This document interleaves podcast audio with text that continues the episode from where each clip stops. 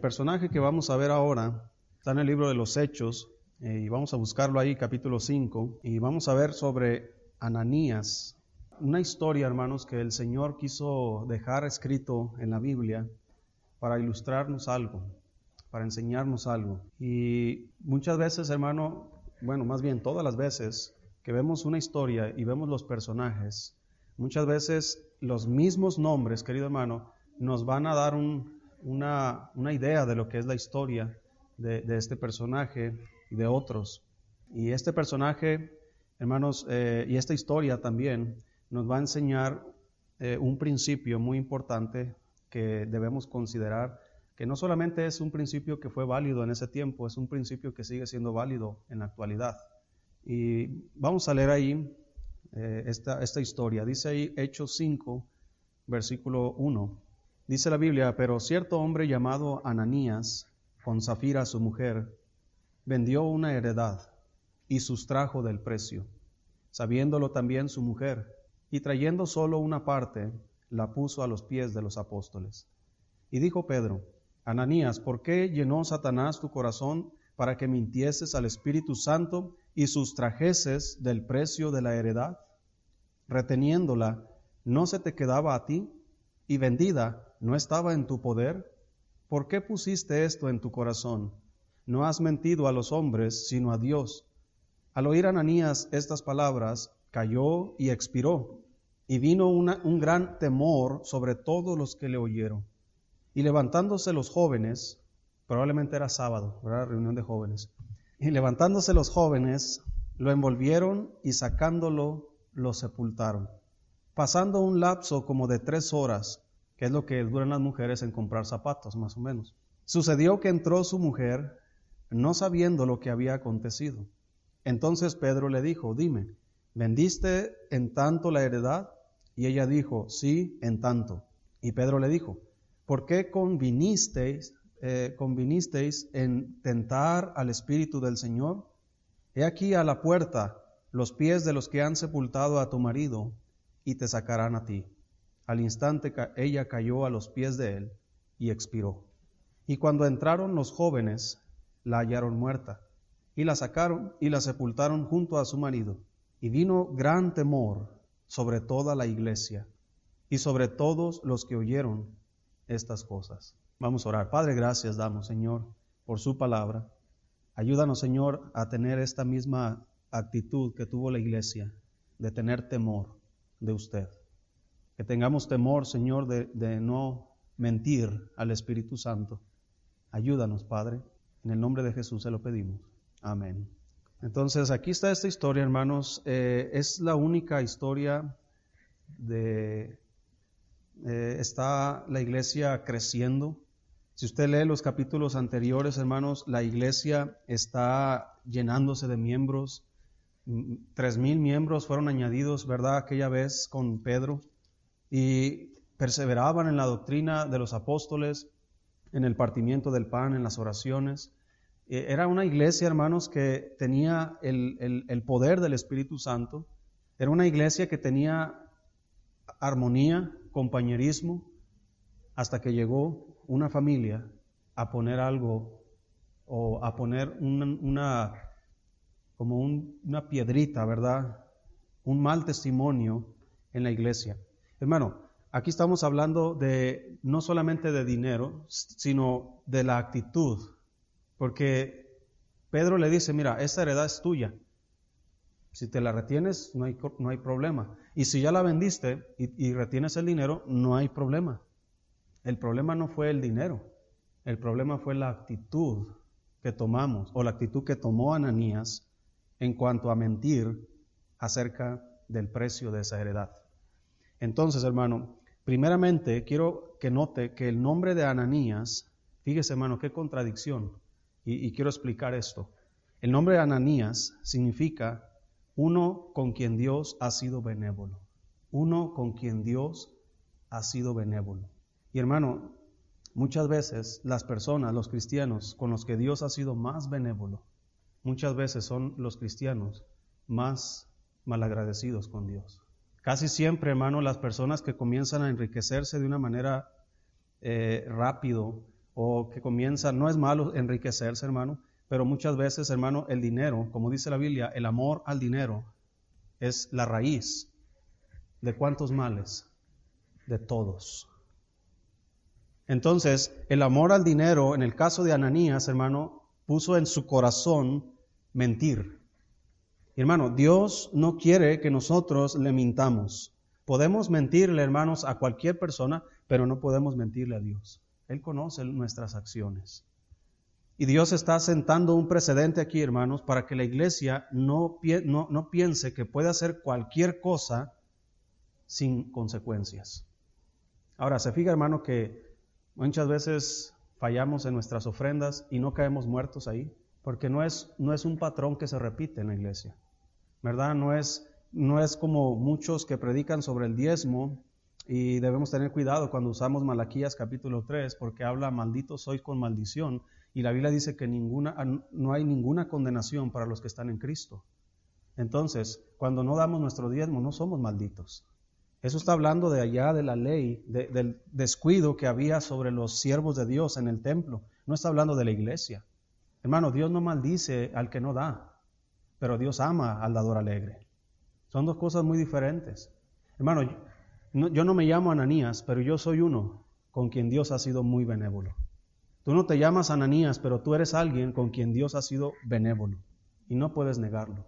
Entonces, tener actitudes como las de Ananías, hermano, no deberíamos nosotros prestar nuestro corazón para eso.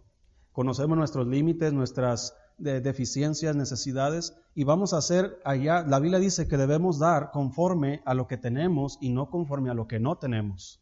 ¿Verdad? No, como muchos, ¿verdad? Señor, si tú me das un millón de dólares, yo te voy a dar para misiones. Dios no va a decir, ah, qué buen corazón tienes, ahí te van un millón de dólares para que des. No, Dios está diciendo, ¿qué tienes ahorita? ¿Qué estás haciendo con lo que tienes ahorita? ¿Verdad? Entonces, querido hermano, eh, necesitamos entender que Dios ha sido benévolo con nosotros.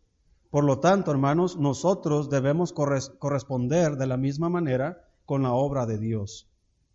Este dinero, hermanos, en el capítulo 4 Dice la Biblia, versículo 32, dice ahí, y la multitud de los que habían creído era de un corazón y un alma. Escucha esto, hermano, y ninguno decía ser suyo propio nada de lo que poseía, sino que tenían todas las cosas en común. Y con gran poder los apóstoles daban testimonio de la resurrección del Señor Jesús, y abundante gracia era sobre todos ellos. Así que no había entre ellos ningún, ¿qué? Necesitado. Ahora, ¿por qué no había ningún necesitado? ¿Porque todos tenían trabajo? No. Porque todos, dice ahí, los que poseían heredades o casas las vendían y traían el precio de lo vendido y lo ponían a los pies de los apóstoles y se repartía cada uno según su necesidad. Entonces José, a quien los apóstoles pusieron por sobrenombre Bernabé, que traducido es hijo de consolación, levita natural de Chipre, como tenía una heredad y la vendió, y trajo el precio y lo puso a los pies de los apóstoles. Hermano, no sé cuántas familias, pero muchas familias comenzaron a hacer esto. Vendían sus propiedades, dice casas, ¿verdad? Las vendían y traían el, el precio de lo vendido y lo traían a los pies de los apóstoles. Ahora, esto no es una práctica que debe ser repetida en la iglesia. No está diciendo, hermanos, vendan todas sus casas y traigan el dinero a la iglesia. Para empezar, yo no soy un apóstol. Entonces, hermano, ese, ese dinero que, que traía la iglesia, los hermanos que vendían sus terrenos, sus casas, traían el dinero a la iglesia para suplir las necesidades de muchas personas que eran pobres, eran viudas, huérfanos. Y hermano, siempre debemos tener la disposición de ayudar a este tipo de personas. Más, como dice la Biblia, a los de la familia de la fe. Hay que ayudar a los pobres cuantos podamos con mucha más razón a nuestros hermanos en Cristo. Entonces, hermano, había una buena armonía, había buenas intenciones, había buenos corazones, generosos, dadivosos. La iglesia estaba bien, hermanos. La iglesia tenía eh, poder del Espíritu Santo que los apóstoles, hermanos, daban con, con poder testimonio de la resurrección. Hacían milagros y Dios, hermano, abundante gracia era sobre ellos. Hasta que una familia llegó y quiso hacer las cosas diferentes. No había razón de vender la heredad. Y si la vendió, no, el dinero es suyo. Pero hermano, aquí dice la Biblia que Ananías mintió al Espíritu Santo. Y este pecado que él cometió, hermanos, uno diría, bueno, yo a veces ni doy el diezmo y sigo vivito y coleando, ¿verdad? Porque yo no he muerto. ¿Por qué, hermano? Porque no es una práctica que, se repite. No es, hermano, como, que, como muchos eh, tratan de poner temor en la gente para que dé dinero a la iglesia. No, hermano, eh, debemos dar a Dios, como dice la Biblia, con un corazón alegre. Lo que Dios disponga en tu corazón, lo que tú te propongas dar en tu corazón. Y, Dios te va a bendecir, hermano, porque Dios produce nosotros el querer como el hacer por su buena voluntad. Él conoce las necesidades de su iglesia, Él conoce las necesidades de, su obra aquí en esta, localidad. Y Dios, a través de, de los miembros de esta iglesia, Dios va a traer provisión. Dios te va a poner en tu corazón a ti lo que tú debas dar. Entonces, este hombre está haciendo una obra sin la dirección del Espíritu Santo. Y hermano, cuando estamos nosotros haciendo obras, buenas obras, sin la dirección del Espíritu Santo, Normalmente estamos haciendo las obras para nuestro propio beneficio, para nuestro propio eh, ego, para nuestra propia eh, posición. Tal vez Ananías está viendo que todos están trayendo dinero y, él se está quedando atrás y dice, ah, pues yo también. Entonces, como él está haciendo algo bueno, algo que otros también están haciendo, la diferencia es que él lo está haciendo incorrectamente. No está siendo guiado por el Espíritu Santo. Hermano, ¿sabías que cuando Dios dice que Él ama al dador alegre, es porque Dios no solamente ama al dador alegre, pero bendice al dador alegre? Hay cosas, querido hermano, que el dinero no te puede dar, solo Dios lo puede dar. Yo no necesito tener mucho dinero para tener gozo. Hermano, hay gente que tiene mucho dinero y no tiene gozo. El gozo viene del Señor. ¿Sí? El gozo, querido hermano, viene de Dios. Por lo tanto, si yo estoy bien con Dios, si yo estoy haciendo lo que, lo que vaya a hacer, guiado por el Espíritu Santo, hermano, no voy a estar como Ananías siendo tentado, hermano, a hacer algo que me vaya a elevar mi prestigio, ¿verdad? Que me vaya a elevar sobre los demás. Entonces, no sé qué necesidades tenía Ananías, no sé por qué pasó, pero lo que sí sé, hermanos, es que dice la Biblia que tentaron a Dios, tentaron al Espíritu Santo. Dice ahí, hermanos, y el pecado, hermanos, dice 5.2, y sustrajo, dice la palabra de Dios ahí, sustrajo, sabiéndolo también, ¿quién? Su mujer. Dice también, hermanos, en el versículo 9, y Pedro le dijo, ¿por qué conviniste en tentar al Espíritu del Señor. Esto nos dice, hermanos, que fue planeado. Ananías y Zafira, hermanos, tal vez estaban ahí en su sala pensando, oye, los demás están haciendo algo por los, por los pobres. Pues nosotros también podemos hacer algo, vamos a vender. Y a lo mejor no querían venderlo, pero no sé qué pasó, hermanos, pero cuando ya vendieron la heredad y vieron el dinero en sus manos, dijeron, ¿por qué lo vamos a dar todo? ¿Verdad? Y, y dijo Pedro, si te lo quedabas, no hay problema. Pero cuando ya estás poniendo en tu corazón darlo para los pobres, para los necesitados, y sustraes del precio, y hermanos, el problema fue que la heredad fue vendida en tanto, y cuando fue y reportó el dinero a Pedro o a los apóstoles, él dijo otra cantidad que no era. No hay razón de mentir. Entonces, querido hermano, ellos están mintiendo, se, pusieron de acuerdo, no fue un error de cálculo de que, ah, es que se me equivoqué, no sabía cuánto traía fue algo planeado. Y querido hermano, muchas veces, cuando Dios ha sido tan benévolo con nosotros y nosotros no correspondemos de la misma manera, muchas veces es planeado. No es que, ah, es que se me olvidó, es que ya venía en mi corazón. Quiero hacer algo para Dios, para la obra de Dios. Dios me ha bendecido a mí y yo quiero bendecir su obra. Yo debo planear, hermanos. Tú sabes cuánto dinero tienes. Tú tienes tu presupuesto y tú vas a decir, Señor, tú sabes lo que me has dado, has suplido mis necesidades, yo voy a disponer esta cantidad para tu obra, dependiendo las cantidades que varían en las familias. Pero tú lo planeas, pero muchas veces también planeamos no hacer nada. Y si lo hacemos, muchas veces lo hacemos como Ananías, ¿verdad? Y somos tentados muchas veces a mentir al Espíritu Santo. Y hermanos, lo único que quiero enseñar en esta eh, en, esta, en esta enseñanza sobre este personaje es que debemos tener mucho cuidado en cómo nosotros actuamos con el Espíritu Santo. Hay un pecado, hermanos, que es imperdonable. Nosotros no podemos cometer ese pecado, porque dice la Biblia que nadie puede llamar Señor a Jesús sino por el Espíritu Santo. Pero también los fariseos le dijeron a Jesús, tú por el, por el príncipe de Belcebú echas fuera los demonios. ¿Sabes qué, a qué le estaban llamando al Espíritu Santo? Belcebú. Jesucristo les dijo, mira, cualquier blasfemia que el hombre haga contra el Padre le va a ser perdonada, cualquier blasfemia que, que el hombre haga contra el Hijo le va a ser perdonada, pero el que blasfeme contra el Espíritu Santo no le será perdonado ni en este siglo ni en el venidero.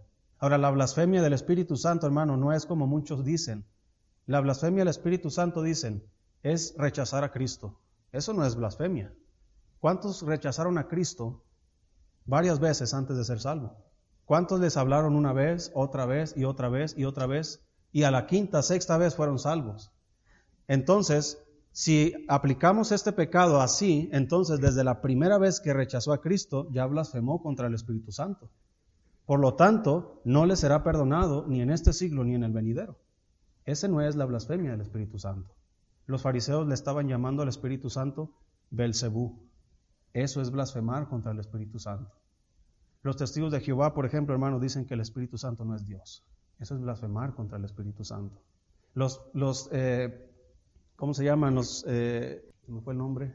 Carismáticos, que hacen mucho énfasis en el Espíritu Santo y se revuelcan en el piso, hermanos, y, comienzan a decir que esa es una obra del Espíritu Santo, y, hay el, espíritu de la risa, ¿verdad? Y el espíritu de, quién sabe qué tantos espíritus traen, diciendo que son obras del Espíritu Santo, que el Espíritu Santo se está manifestando.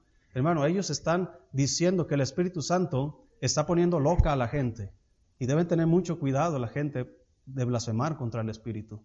Podemos apagar al Espíritu Santo, los cristianos. El Espíritu Santo quiere trabajar en nuestras vidas y nosotros rechazamos tanto, hermano, que, Dios obre en nosotros, que llega un punto en el que como una fogata se apaga. Dios dice, hasta aquí. Y así viven muchos cristianos, apagando el Espíritu Santo. Otros contristan al Espíritu Santo. El Espíritu Santo, hermano, quiere hacer la obra y transformar nuestras vidas a semejanza de Cristo y nosotros seguimos en el pecado y le contristamos en su corazón. Hermano, debemos nosotros tener mucho cuidado en nuestro trato con el Espíritu Santo. Antes bien, ser llenos del Espíritu Santo. Debemos permitir que el Espíritu Santo, hermano, sea quien nos transforme, nos guíe, nos use para su obra, haciendo obras, eh, hermanos, de, de, amor, obras de fe, obras de generosidad, como en, estos, en este caso. Pero cuando nosotros estamos, hermanos, altercando contra el Espíritu Santo, es como si estuviéramos peleando contra Dios. Es curioso, hermano, que esta palabra que aparece aquí en el versículo 2, estamos en Hechos 5.2, y sustrajo del precio. Esa palabra sustrajo aparece en la Biblia solamente tres veces. Una en el Antiguo Testamento y dos en el Nuevo Testamento. La primer, el primer caso que aparece, hermano, esta palabra, obviamente en hebreo, pero es la misma traducción, es el mismo significado. Aparece en Josué capítulo 7, versículo 1, y vamos para allá. Y no pierda hechos. Josué capítulo 1, versículo 7, eh, capítulo 7, versículo 1. Si recuerdas, hermano, que Dios le dijo a, a Israel cuando entraron a Jericó, puedes entrar a Jericó, vas a destruir la ciudad y no vas a tomar nada del anatema. Nada, no, nada. ¿Por qué? Porque todo eso es dedicado, es, dice la Biblia que es, es algo que no puedes tomar. Pero dice en, en 7.1, pero los hijos de Israel cometieron una prevaricación en cuanto al anatema, porque Acán, hijo de Carmi, hijo de Sabdi, hijo de Sera, de la tribu de Judá, que dice, hermano, tomó. Es la misma palabra. Ahora tú dices, no, allá dice sustrajo, aquí dice tomó. Es el mismo significado. Ahora, ¿sabes qué le sucedió, hermano, Acán cuando fue descubierto por su pecado. ¿Sí conoce la historia? ¿Qué le sucedió? Murió. No solamente él, su familia. El otro caso también, hermanos, es este en, Hechos 5, versículo 3. Y el otro es en Tito 2.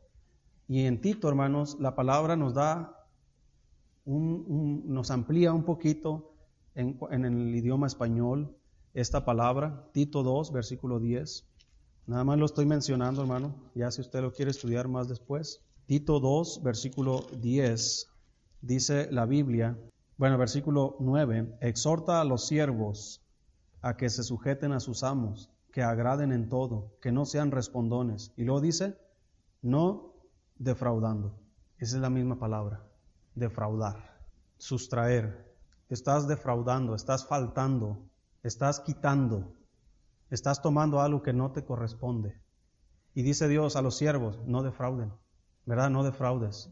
Había un siervo, hermanos, onésimo en la Biblia. Pablo lo ganó para Cristo estando en la cárcel y lo mandó. Onésimo era siervo, si no me equivoco, de Filemón. Y Pablo escribe una carta a Filemón y le dice, ¿verdad? Te voy a enviar a, Onésimo, mi hijo, en la fe. ¿Verdad? Y si algo te debe, si en algo te, te, te, faltó, ¿verdad? Si algo te debe, ponlo a mi cuenta, dice Pablo. Entonces, ese siervo, hermanos, había faltado, había sustraído, había robado a su amo, Filemón, había, ah, y por eso estaba en la cárcel. Pablo se lo topa en la cárcel y lo gana para Cristo. Cuando Onésimo, hermanos, eh, termina su plazo de estar en la cárcel, Pablo lo envía otra vez a Filemón y le manda esa carta y le dice, lo que él te haya debido, lo que te deba, ponlo a mi cuenta, yo te lo pagaré. Si no es que tú también me debes, dice Pablo. Entonces, querido hermano, esa palabra defraudar o sustraer o tomar, debemos tener mucho cuidado, hermanos, en cuanto a lo que hacemos para Dios y debemos ofrecerlo. Por eso dice la Biblia, Dios ama al dador alegre. No creo que Ananías eh, había dado este dinero con alegría. ¿Verdad? Tal vez tenía temor, tal vez tenía necesidades, no sé qué estaba pasando en su vida en ese tiempo. Pero lo que sí sé, hermano, es que él hizo algo que no debió haber hecho. Fue algo deliberado, planeado, no fue una simple equivocación. Mintió al Espíritu Santo. Eh, él puso en su corazón el quedarse con una parte y mentir. Había hipocresía, hermanos, al querer imitar la acción de Bernabé o la acción de otros cristianos que estaban también dando ofrendas. Y él quiso imitar lo mismo, pero de una manera incorrecta. Y el castigo, hermanos, que Dios puso para este hombre fue la muerte. Dice en el versículo 5, porque si fuimos, ah, perdón, yo estoy en Romanos, eh, Hechos, ¿qué les dije?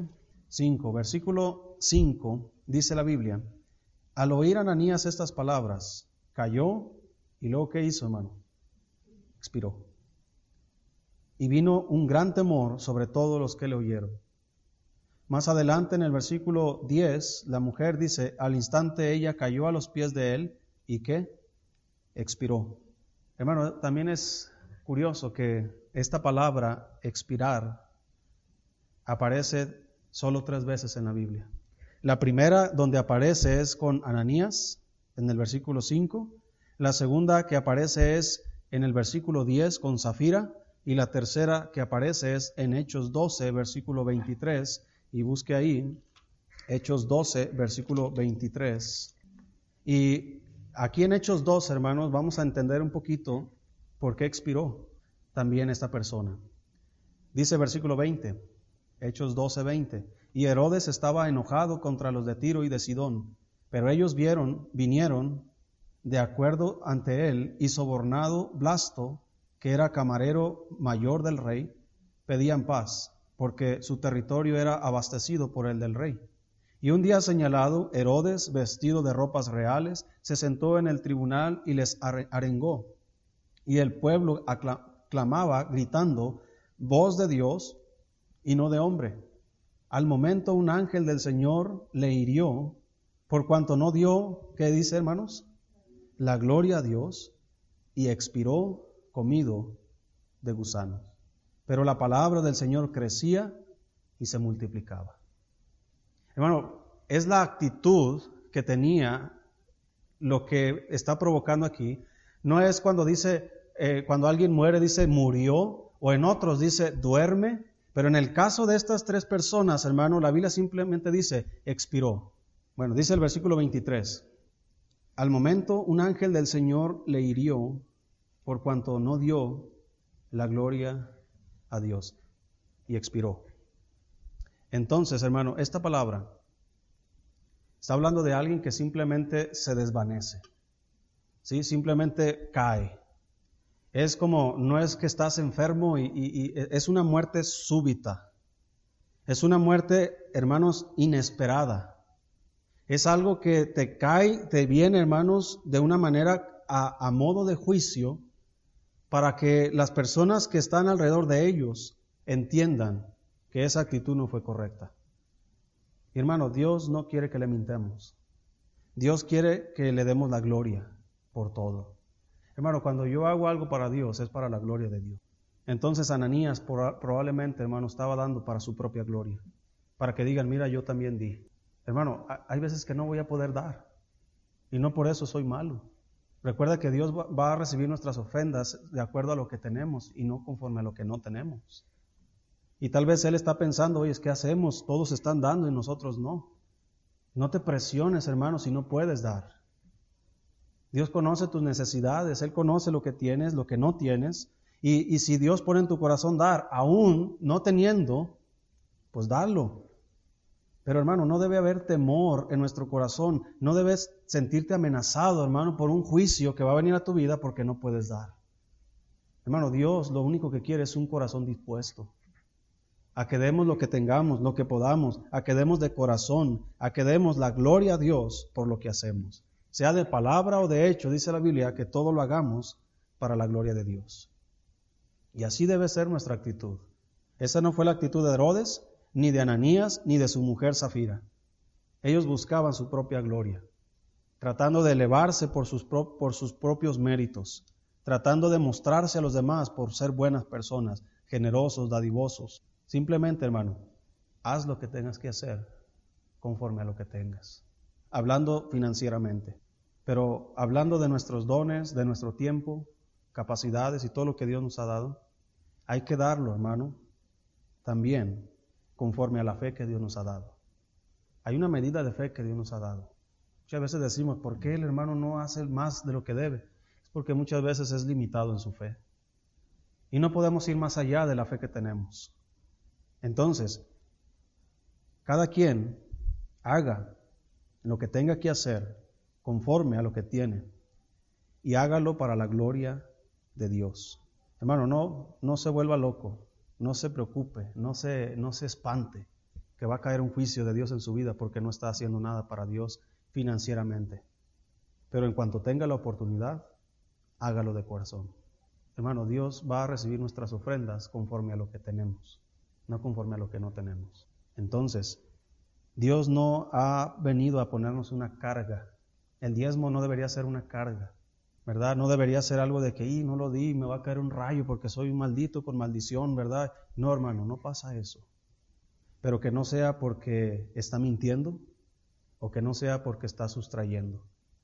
Hágalo, como le dije, conforme a lo que tenga y hágalo para la gloria de Dios.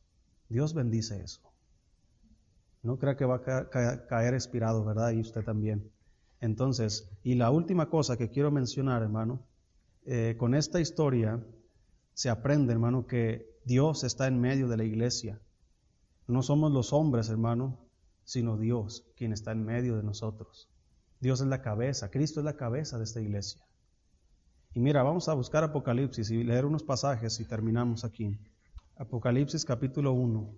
Recuerda, querido hermano, lo que vamos a leer aquí, eh, Dios está mirando nuestro corazón, Dios está mirando nuestras obras, y la intención de ellas. No cuánto das o cuánto no das, no cuánto haces o cuánto no haces, sino la intención con lo que haces y la intención con la que no haces. Dice la Biblia, eh, Apocalipsis 1, versículo 12, dice ahí, y me volví para ver la voz que hablaba conmigo, y vuelto vi siete candeleros de oro, y en medio de los siete candeleros a uno semejante al Hijo del Hombre vestido de una ropa que llegaba hasta los pies y ceñido por el pecho con un cinto de oro.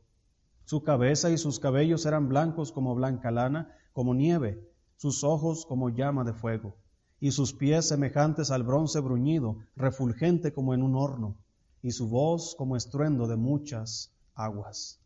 Tenía en su diestra siete estrellas, de su boca salía una espada aguda de dos filos, y su rostro era como el sol cuando resplandece en su fuerza. Versículo 20. Y el misterio que, de las siete estrellas que has visto en mi, eh, en mi diestra y de los siete candeleros de oro, las siete estrellas son los ángeles de las siete iglesias y los siete candeleros que has visto son las siete iglesias. Esos siete candeleros que están ahí, dice, eh, hay uno en medio, uno en medio semejante al Hijo del Hombre. Está hablando de Cristo. Los siete candeleros son las siete iglesias. Cristo está en medio de las siete iglesias. Capítulo 2, versículo 1. Escribe el ángel de la iglesia en Éfeso, el que tiene las siete estrellas en su diestra el que anda en medio de los siete candeleros de oro, dice esto, yo conozco que tus obras. versículo 8, y escribe al ángel de la iglesia en Esmirna, el primero y el postrero, el que estuvo muerto y, y vivió, dice esto, yo conozco tus obras. Versículo 12, y escribe al ángel de la iglesia en Pérgamo, el que tiene la espada aguda de dos filos, dice esto, yo conozco tus obras Versículo 18, y escribe el ángel de la iglesia en Tiatira, el Hijo de Dios, el que tiene ojos como llama de fuego y pies semejantes al bronce bruñido, dice esto, yo conozco tus obras. Capítulo 3, versículo 1, escribe el ángel de la iglesia en Sardis, el que tiene los siete espíritus de Dios y las siete estrellas, dice esto, yo conozco tus obras Versículo 7. Escribe el ángel de la iglesia en Filadelfia, esto dice el santo, el verdadero, el que tiene la llave de David, el que abre y ninguno cierra, y cierra y ninguno abre. Yo conozco tus obras. Versículo 14. Y escribe al ángel de la iglesia en la Odisea, he aquí el amén, el testigo fiel y verdadero, el principio de la creación de Dios, dice esto, yo conozco tus obras. Versículo 22. El que tiene oído, oiga lo que el Espíritu dice a las iglesias. Si Dios mandara una carta a nosotros como la enviara a ellos, diría, yo conozco tus obras. Dios conoce las obras de esta iglesia. Dios conoce tus obras personalmente. Dios conoce nuestros corazones. No leímos lo demás que les dijo. Algunos les animó, algunos les regañó. ¿Qué diría el Señor si te mandara una carta personal? Yo conozco tus obras. ¿Y qué diría después? ¿Te animaría? Te regañaría, te exhortaría. Por eso, hermano, debemos tener mucho cuidado cuando oímos al Espíritu Santo. Deja que el Espíritu Santo haga su obra en tu vida. Hermano, Él puede hacer más si le dejamos que Él obre en nosotros. Pero si no le dejamos, lo único que vamos a provocar son una de dos cosas, o las dos cosas. Lo vamos a contristar y lo vamos a apagar. Y cuando el Espíritu Santo se apaga en la vida de un cristiano, hermano, es un, estás muerto pero vivo. Estás viviendo pero estás muerto. Estás, estás derrotado, hermano. Tal vez después veamos a alguien que en la, Biblia que si recuerdas, hermano, al rey Saúl, cómo era con el Espíritu Santo y cómo era sin el Espíritu Santo. En nuestro caso no va a suceder así porque el Espíritu Santo mora en nuestros corazones y es las arras de nuestra herencia hasta la redención adquirida. Esto significa que Dios nos dio el Espíritu Santo hasta que lleguemos a casa. Pero, ¿cómo vamos a vivir nuestras vidas cristianas si el Espíritu Santo está apagado? Date una idea con el rey Saúl. Un hombre amargado, un hombre retraído, un hombre que eh, los demonios le rodeaban, hermanos, y, y era un hombre homicida. Era un hombre, hermano, que está mostrando todos los frutos de la carne. Un hombre que odia y no ama. ¿Te gustaría ser así? ¿O que queremos dar los frutos del Espíritu? Amor, gozo, paz, paciencia, benignidad, bondad, fe, mansedumbre, templanza y muchos otros más que la Biblia habla. Por eso, hermano, deje que el Espíritu Santo haga la obra en su vida y haga lo que tenga que hacer conforme a lo que tenga y hágalo para la gloria de Dios. Vamos a orar. Padre, gracias le damos. Gracias, Señor, por enseñarnos a través de estas historias y estos personajes, Señor, que aparecen en su palabra, para no cometer los mismos pecados que ellos, porque también somos tentados a hacerlo. Ayúdanos, Señor, que podamos ser cristianos generosos, pero también, Señor, considerando lo que tenemos. Usted conoce nuestras necesidades, usted sabe lo que hay en casa, usted sabe lo que tenemos en nuestro poder. Ayúdenos, Señor, a hacerlo para la gloria suya. Y aquellos que no tienen, Señor, quítales eh, el temor o el miedo, Señor, que quizás han tenido por años porque les han dicho que si no dan, son malditos. No, Señor, ayúdales. Hazles entender que ellos necesitan de nuestra ayuda. Y si nosotros somos los necesitados, debemos entender, Señor, que somos personas que necesitamos de los demás hermanos. Que el amor, Señor, reine en nuestros corazones para ayudar a los demás. Que podamos dar, Señor, de lo que tenemos. Ayúdanos, que no seamos como Ananías o como Acán, Señor, que solo piensen en sí mismos. Ayúdanos, Padre, y gracias por ser tan benévolo con nosotros. En el nombre de Jesús te lo pedimos. Amén.